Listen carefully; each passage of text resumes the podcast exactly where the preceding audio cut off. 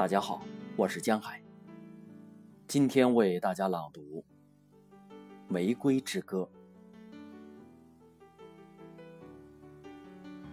现实的洪流冲毁了桥梁，他躲在真空里，什么都显然褪色了，一切都是病眼而虚空。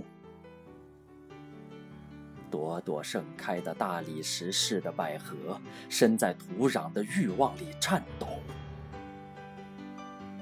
土壤的欲望是裸露而赤红的，但它已是我们的仇敌。当生命化作了清风，而风丝在百合忧郁的芬芳上漂流，自然我可以跟着它走。走进一座诡秘的迷宫，在那里，像一头吐丝的蚕，抽出青春的枝叶，来团团的自负。散步、谈电影、吃馆子，组织体面的家庭，请来最懂礼貌的朋友茶会。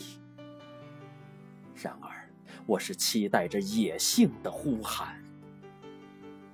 我蜷伏在无尽的乡愁里过活，而入暑是这么快的逝去了，那喷着浓烟和密语的季候，而我已经渐渐老了。你可以看见我整日整夜的围着炉火。梦寐似的喃喃着，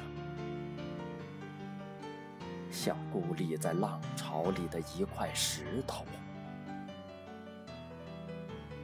当我想着回忆，将是一片空白，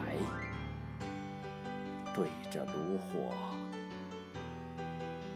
感不到一点温热。